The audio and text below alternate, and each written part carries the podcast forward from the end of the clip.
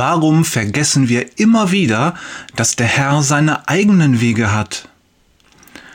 Es tut unglaublich weh, wenn man erleben muss, dass ein anderer Mensch das Klopfen Jesu konsequent überhört.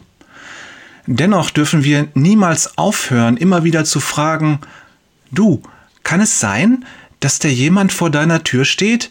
Ich meine, ich habe da was gehört. Jona ist frustriert. Der Tag fing so gut an.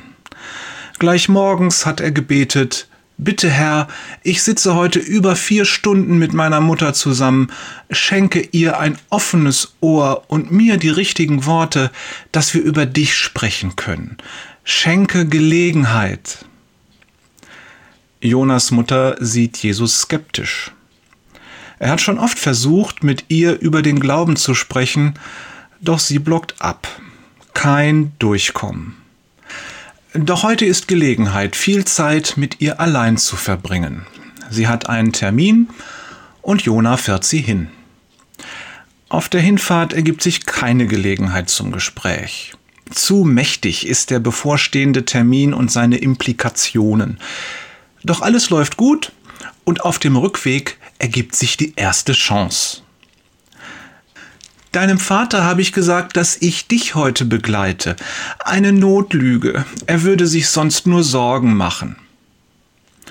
Ich glaube nicht, dass es so etwas wie Notlügen gibt, fängt Jona an, beißt sich dann aber auf die Zunge.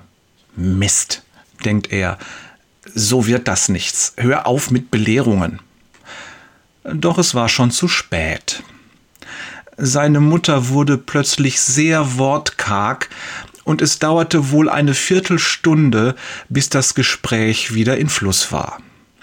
Über das Thema Lügen verliert keiner der beiden noch ein Wort. Plötzlich ploppt auf dem Autobildschirm eine Meldung auf. Die neue Folge vom Jesus Journal Podcast ist live. Da ist es, denkt Jona. Den Text von Drei Arten, sich selbst zu sehen hatte er vorher schon beim Warten gelesen. Er weiß deshalb, dass es heute darum geht, sein Leben an Jesus zu übergeben. Vielleicht ergibt sich daraus etwas, denkt er bei sich. Sollen wir das hören? fragt er seine Mutter. Ich kenne den Typen, der das immer liest und der macht das richtig gut. Noch bevor seine Mutter Nein sagen kann, hat Jona schon auf Play gedrückt. Gespannt hört er zu und achtet aus den Augenwinkeln darauf, ob er bei seiner Mutter eine Reaktion feststellen kann. Leider negativ. Dann ist der Podcast zu Ende. Der hat eine schöne Stimme. Früher konnte ich auch richtig schön vorlesen, aber jetzt bekomme ich gar nicht mehr so, äh, so lange Luft. Puh. Jona ist ein wenig verzweifelt. Was soll er sagen? Herr, ich brauche deine Hilfe. Ich weiß nicht, was ich sagen soll.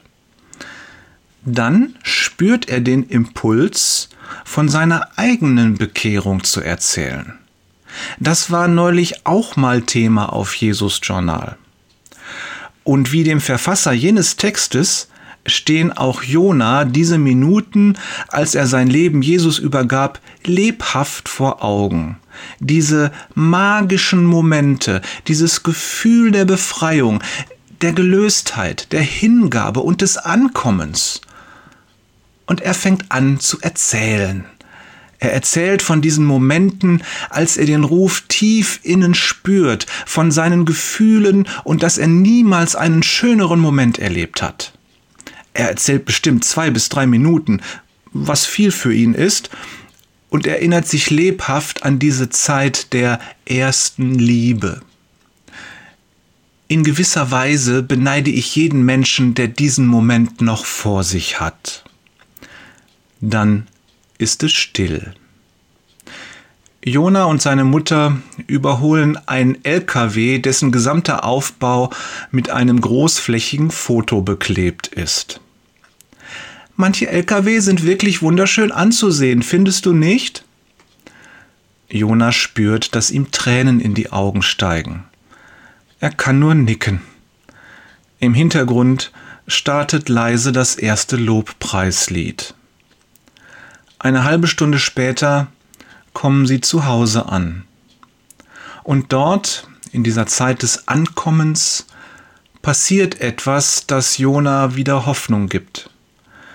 Zunächst ist ihm das gar nicht klar, er erkennt es nicht, doch den entscheidenden Hinweis gibt ihm der Herr spät am Abend, als Jona im Gebet traurig feststellt, heute hat das alles nichts gebracht.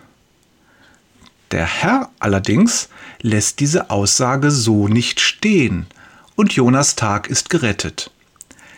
Lächelnd kann er ins Bett gehen. Was passiert ist und welchen Hinweis der Herr gegeben hat, das erfährst du morgen.